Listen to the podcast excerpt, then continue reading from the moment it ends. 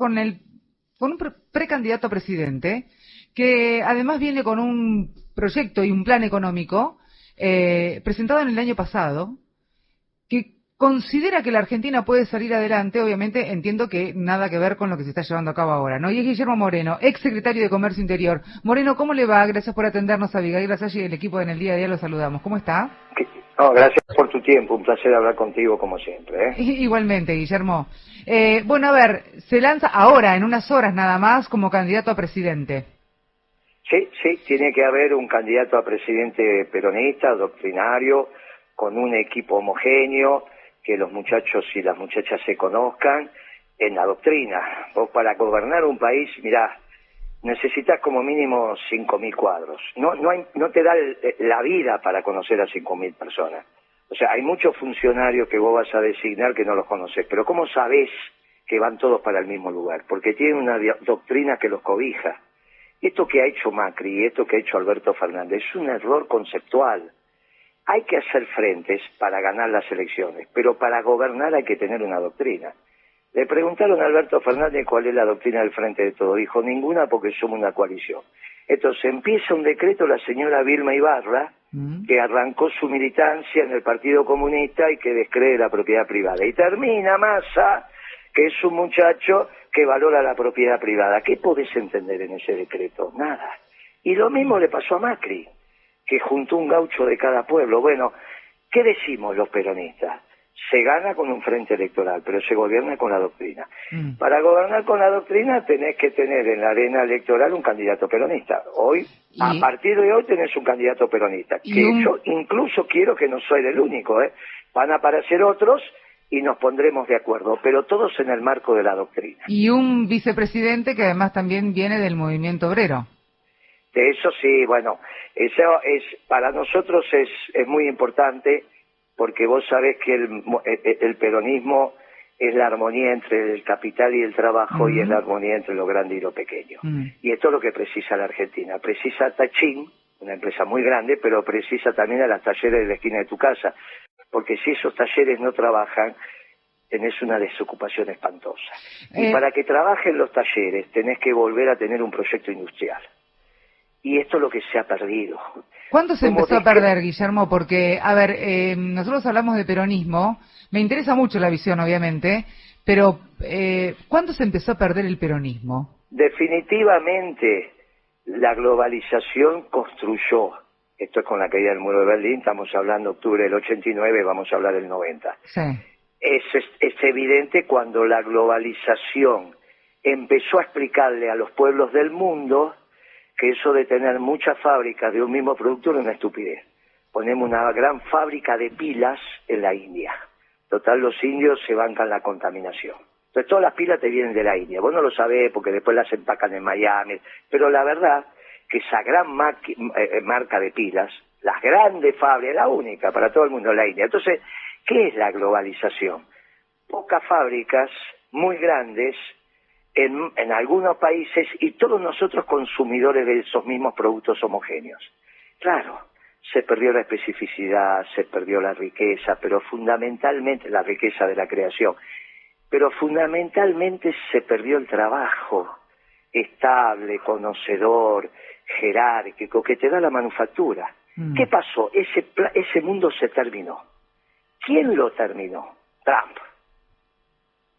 ¿Haciendo qué? Lo que hacía Moreno en la década ganada, defendiendo el trabajo argentino, él defendía el trabajo norteamericano, diciendo, che, esto está bien, tráiganlo, pero si se hace en la Argentina, prioricemos el trabajo nuestro, etcétera, etcétera, etcétera. Mm. Decían que Moreno era el pasado y resulta que era el futuro, porque después vino Trump. Trump vino tres o cuatro años después de lo que yo hacía. Pero Trump ganó, no importa si después fue reelecto, porque Biden económicamente dice lo mismo. La diferencia es que como son estos progresistas, enseguida pone en marcha el músculo militar norteamericano. El problema de cuando gobiernan los demócratas, que siempre tenés que andar con el casco puesto porque en, cualquier momento bombardean algo y declaran una guerra. Los republicanos son más seriecitos. que esto también los republicanos son gente de la producción. Entonces le molesta que una bomba le destruya la fábrica. En cambio, estos demócratas que son del sistema financiero, que es todo, viste, este, este vector especulativo rentístico. Los demócratas son Wall Street, los republicanos son la fábrica. Y yo me llevo con, yo quiero fábrica.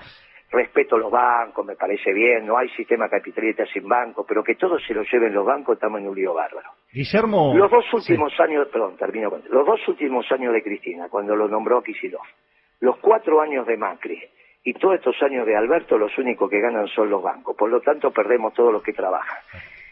Se terminó la globalización y ahora podemos reindustrializar el país. Esto es lo que vamos a hablar hoy en el lanzamiento de la candidatura. La Argentina no tiene destino si no vuelve a ser industrial y ahora podemos volver a ponernos de acuerdo para ser una Argentina industrial. ¿Cómo le va, Guillermo Pablo Marcaulo? Saludos, buen día. ¿Qué tal, Pablo? ¿Cómo estás? Hablaba de Perón usted hace un ratito, la doctrina, y los más memoriosos o los estudiosos, aunque sean jóvenes, van a saber que Perón hablaba mucho de la política internacional y que eso obviamente decía, marcaba fuertemente lo que ocurre en un país como la Argentina. Esto que usted nos está describiendo, este diagnóstico del mundo, ¿no? Que además uno después de la guerra del año pasado entre Rusia y Ucrania, algunos especialistas internacionales dicen, bueno, también esto ayuda a este fin de la globalización. ¿Cómo se discute acá en la Argentina? ¿Está en la agenda de la política argentina este debate? ¿Sabe qué pasa? Los dirigentes que hoy están en el tapete, salvo Moreno, son todos globalizadores. Cuando Alberto te dice mi amigo Macron, se, se besuquean, viste que cada vez que se encuentra se besuquean, se besuquea. Y Alberto le dice, si yo fuera francés o europeo, sería de Macron. Y Cristina también. Mira, el problema que tuvimos, que tanto Cristina como Macri querían que ganara la señora Clinton. Y éramos muy pocos los que queríamos que ganara Trump, porque estábamos viendo que cambiaba el mundo. Ahora, ganó Trump. Ni Cristina ni Macri querían eso. Ellos van en el mundo viejo. Lamento decir esto, pero es lo que pasó. Kirchner no era un hombre de la globalización. Pero al final de su gobierno, cuando le permite a Kicillof devaluar Cristina, evidentemente la sedujo la globalización. Y ahora, cada vez que Cristina habla y lo escuchás en los discursos que hace, esos discursos de economía, que es hora que alguien le diga, Cristina, no hable más de lo que no sabes. ¿Para qué se pone a hablar de lo que no sabe? ¿Para qué habla de economía si no sabe? Ayer un periodista me preguntó, pero ¿dónde pudo haber aprendido algo de economía Cristina? Y digo, debe ser en la misma academia donde Alberto aprendió a tocar la guitarra. Bueno, viste que son esas academias donde entras en un lugar, tocas la guitarra, entras en el otro, aprendes economía, vas allá, haces un curso de psicología. Bueno, Muchachos, hagan lo que, hablen de lo que sepan. Y si... Cuando vos la escuchás a Cristina, escuchás una cabeza globalizadora y eso está muy mal porque es el mundo viejo y no le sirve al pueblo argentino. La globalización destruyó la industria en Argentina. Por lo tanto, este nuevo mundo, que ya no tiene los soportes de la vieja globalización, vuelve el nacionalismo, un nacionalismo americano, argentino, peronista, de brazos abiertos, no el nacionalismo xenófobo europeo, te facilita la reconstrucción de los complejos industriales. Vamos a reconstruir el complejo metalmecánico, desde Techín y Aluar hasta el último taller. Mm. Ahí la Argentina fue importante. Cuando vos tenés los talleres trabajando, Techín va a trabajar porque es el que le da la materia prima y Aluar va a trabajar porque es el que le da la materia prima. Cuando vos hablas con los muchachos dueños de esos, de esos emporios, te dicen lo que queremos que esos talleres trabajan si consumen nuestra mercadería. Ahora, para eso no tiene que traer ventana de China. Ahora, estos muchachos son chinófonos, todos mirando a China. Como si China, pero si China aprendió de los ingleses. China hasta te diría que es peor que Inglaterra, mira lo que te digo. Eh, Guillermo, también eh, acá lo que se está haciendo, más allá de, de, haber roto, diríamos, si se quiere, esa, esa contención industrial del trabajo, de la cultura, del trabajo, de la cultura, de la industria, em, lo que estamos viviendo hoy por hoy en la Argentina, la gente que no llega a fin de mes, que el salario está depreciado, que los precios no paran de subir. Eh, usted fue secretario de Comercio Interior, muy criticado, por cierto, eh, polémico en algunas cosas. Ahora, ¿Qué opina sobre cómo se está manejando la Secretaría de Comercio? Sí, decime una cosa, hoy que es viernes, sí. un viernes a la noche, sí. ¿no es mejor un polémico? ¿O querés los aburridos radicales, eso que te dormís? No, déjate en broma. Eso de polémico te, hace mover la sangre, es otra cosa. Mira, casualmente ayer estábamos revisando una... No me contestó, Guillermo. No, ahora te voy a contestar. Ah Bueno, vos tampoco me contestaste los viernes a la noche que es mejor. ¿eh? Yo siempre... no, yo, prefiero ruido, por supuesto. Yo prefiero bullicio, yo prefiero discutir, prefiero el debate. Para eso me dedico a esto, claro. polémico, viste que si un viernes a la noche un polémico no tengas duda. Bueno, ayer estábamos revisando algunas cosas, apareció una foto donde estaba Marcos Lavagna, que es el actual muchacho que está en India, que estaba Massa, estaba Victoria Donda, había un cuarto, ahora no me acuerdo quién es. Y estaban mostrando el índice Congreso. Y dice, Moreno miente, decía, por eso me lo mandaron, no Massa diciendo, Marco Lavagna así con cara de póker, pero el que hablaba era Massa. Decía, Moreno miente, la inflación de ninguna manera es el 1% mensual. La inflación casi llega a 2% mensual, decía Massa. Mm. Si Massa conseguiría 2% de inflación mensual, no es que es presidente de la Argentina, es emperador de América. Pero ahora el problema es que está ese video, donde él decía, mire lo mal que estamos, que tenemos 2% de inflación mensual o 1,80, porque le daba 25 en el año, y Moreno es un mentiroso que dice que es uno. Yo no mentía, era uno. Pero dándole la derecha a, Massa, que era un 80, hoy tiene 6-6. Por eso lo que se dice con la boca después hay que bancarlo con el cuero. ¿Qué te voy a decir de la gestión del ministro de Economía, pobre? Si es abogado. ¿Dónde va a haber aprendido economía? Nunca fue empresario. Bueno, pero el secretario de Comercio es economista. El secretario de Comercio dice, dice que viene de una familia de la industria textil y lo que más aumenta en la Argentina es la ropa secretario de Comercio vendrá de una industria textil. Yo un día en la televisión le pregunté si sabía cómo se, hacía la tasa de interés en Estados Unidos. Está grabado, ¿eh? En un programa que era intratable. Este, todas esas cosas las aprendes, no contestó obviamente, todas esas cosas las aprendes a lo largo de la vida. Milton Friedman, mm. podés coincidir o no, pero tenía una extraordinaria cita que todos los economistas estamos de acuerdo. Para saber algo de economía, 15 años de graduado habiendo trabajado en el mercado, de lo que sea, ¿eh? zapatero, colectivero, trabaja de lo que quieras. Después que te graduaste 15 años de mercado para entender la realidad. No lo tienen estos chicos. No lo tenía Lusto, no lo tiene Kisilov, naturalmente no lo tiene Massa, no lo tiene Tombolini. ¿Por qué pudimos hacer la década ganada? Porque era un grupo doctrinario donde todos pensamos más o menos parecido porque éramos peronistas, y todos éramos muchachos que veníamos del mercado. Entonces vos recibís a y Coto a los dos segundos sabe si lo que le estás diciendo entendés o no entendés. Yo te voy a decir la primera reunión que tuve con los zapateros. Vinieron los, muchachos fabricantes de zapatos, ¿no?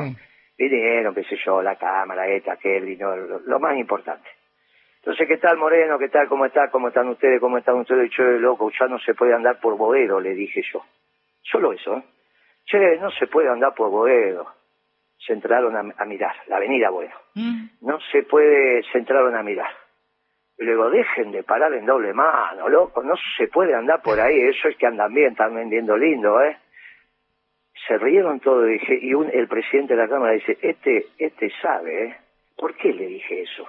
porque en Boedo están todos los mayoritos que le venden los insumos a las fábricas de zapatos. Ahí te venden la suela, te venden esto.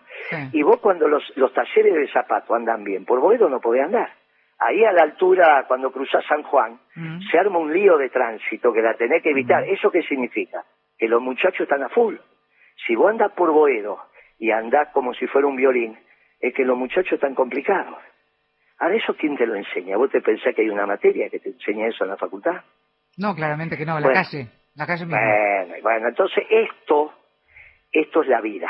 Por eso Friedman tenía razón, son 15 años de caminar a la calle, trabajando de lo que quieras, pero vos caminando la calle aprendés. Mm.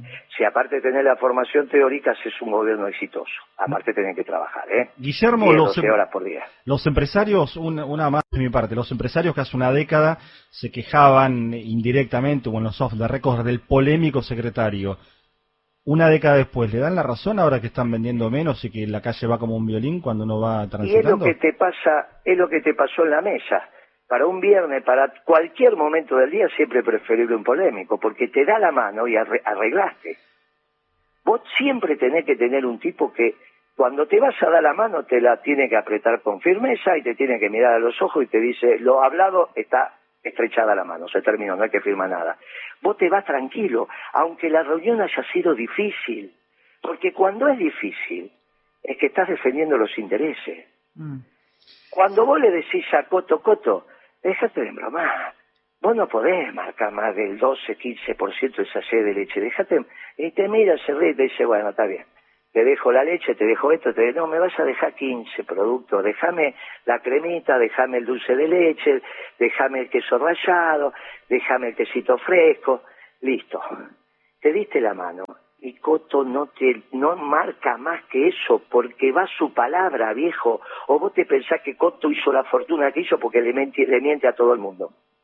En el comercio. Es más o menos. No, querida.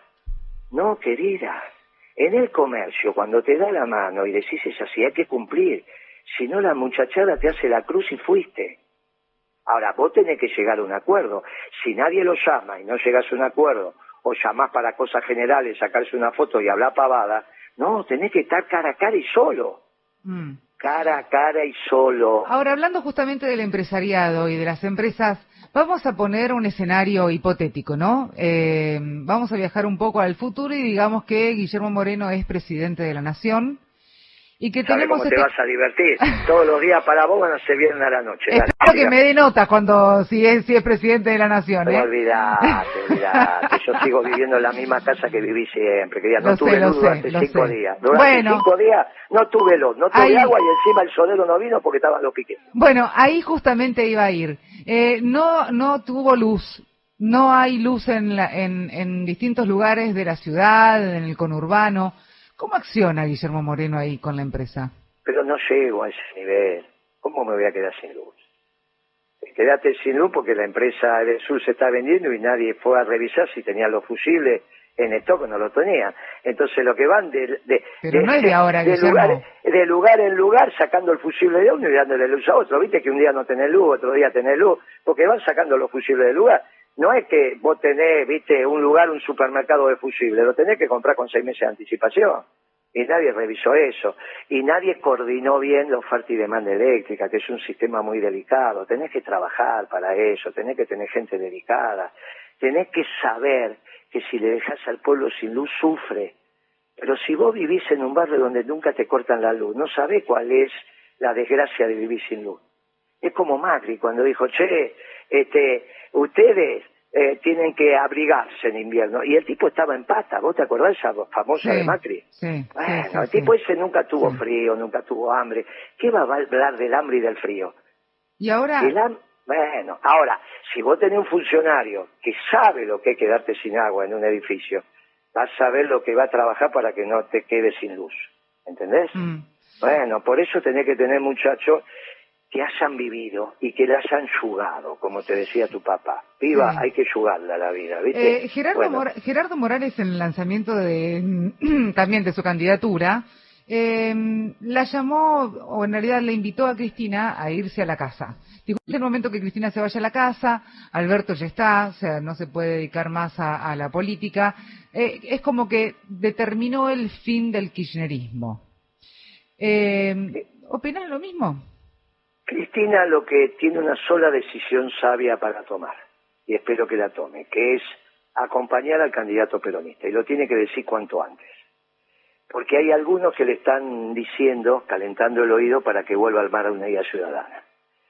Si ella arma unidad ciudadana y va por fuera del peronismo, obviamente el frente de todos va Alberto Fernández, ¿no? Mm. Ese saca 5 o 6% de votos, ya está descartado. El candidato del frente de todos es Alberto Fernández y punto. El peronismo hoy tiene su primer candidato que es Moreno. Después habrá otro, veremos, nos pondremos de acuerdo. Si Cristina acompaña al candidato peronista, o sea vos, o el que yo te dije que hoy empiezo yo, pero después va a haber otros candidatos. Los que nos pongamos de acuerdo, dije. Mm, eh, obviamente, si no hay nadie más que se lance, tendrá que acompañarme a mí. Claro. Bueno, pero uno va a ver. Si hay más, nos vamos a poner de acuerdo. Si Cristina acompaña al candidato peronista, estamos en el balotaje y caballo que empata ganar quiere. ¿Está bien? Ahora, si Cristina hace rancho aparte y arma esa tontería de unidad ciudadana, como ya lo hizo en el 17, eso es porque lo arregló con Macri. Y entonces Macri saca pecho. desplaza a su gerente, que es Rodríguez Larreta, Vidal, la señora Burdi, vos te imaginas que esos son todos gerentes de Macri. Mm. Y los gerentes no se quedan con el negocio del patrón, y el patrón es Macri. Si mm. Macri ve que gana en primera vuelta, sale a la cancha, saca 40% de votos, 10 de distancia y lo tenés por lo menos 6 años. Por lo menos, de 6 a 8 años. Entonces, olvídate, esa responsabilidad es la de Cristina. Espero que no se vuelva a equivocar. Ya se viene equivocando los últimos 10 años, desde que le autorizó la devaluación a Kisilov innecesaria ya en el del 14 hasta ahora. Eh, no es acertar ganar una elección, ¿eh? En el peronismo ganar una elección es un medio el fin de la felicidad del pueblo y la grandeza de la patria. Y ahora estamos peor que en el 2001. No solo retrocedimos y perdimos toda la década ganada, sino que estamos peor que en el 2001. Eh, Principios y Valores es el partido eh, el cual vos estás obviamente personificando eh, por, por ser candidato peronista, por ser candidato a presidente, hoy a las 18, ¿no? En Avellaneda. Hoy a las 18 en Freire 69, en la sede del Sindicato de Obrero del Vidrio, con un extraordinario compañero y dirigente sindical que es Horacio Valdés, que siempre hace unos discursos extraordinarios. Mm. El mío, el mío es lo que hablo habitualmente, pero vas, vas, a, vas a tener aroma peronista, sabores peronistas, la mm. música peronista, y te vas a ir con el pecho inflado. Y esta noche es una fiesta para el peronismo, porque ¿cómo te das cuenta cuando un acto peronista salió bien? Cuando sale todo el mundo entusiasmado y todo el mundo, ¿viste? Los peronistas como somos. si vos te das una vuelta por ahí, ni te cuento cómo te vas a sentir. Viernes a la noche y en un acto peronista y sonando la marcha, mamita, compara eso con que tengas que comer una pizza con soda con Morales. Imagínate vos. No hay, no hay ninguna posibilidad. bueno, le llegó el sodero a Morales, ¿no? Entonces. no, ¿Eh? como, no como usted, Moreno. bueno, ahora ya vino, vino hoy, vino hoy. Eso. Bueno, qué suerte, ya, está. Ya, está. Guillermo, muchísimas gracias por estos minutos, un placer como siempre. Hasta luego, gracias. Chao, hasta luego. Guillermo Moreno, ex secretario de Comercio Interior aquí en la, en la Argentina y además ahora candidato a presidente, reitero, ¿no? Eh, por, por su partido político. A ver, eh, si uno empieza a deshilachar la nota, eh, te encontrás con unas grandes verdades, unas cuantas verdades. Te puede gustar o no gustar, esto es otra historia, pero realmente un montón de las cosas que dijo Guillermo Moreno valen al día de hoy. Fíjate el autologio. Es memoria, eh, nada más. El autologio que voy a hacer al programa y a vos y, a, lo que logramos en esta charla con Guillermo Moreno. No terminamos a los gritos, no terminamos debatiendo innecesarias cuestiones y planteó un diagnóstico y lo escuchamos de cómo ve el mundo y de cómo ve el país. Después, como decís vos, ¿estás de acuerdo o no estás de acuerdo? Lo que es seguro es que el mundo está dado vueltas y que hay un fin de una era. El que entienda mejor eso va a tener mejores soluciones para la Argentina. Bueno, hay uno que ya dijo, ¿no? Hay que dar vuelta a la Argentina. ¿Habrá entendido? pero ¿hacia dónde? Bueno, no dijo, no dijo la, no dijo la dirección. También vos qué querés, todos juntos.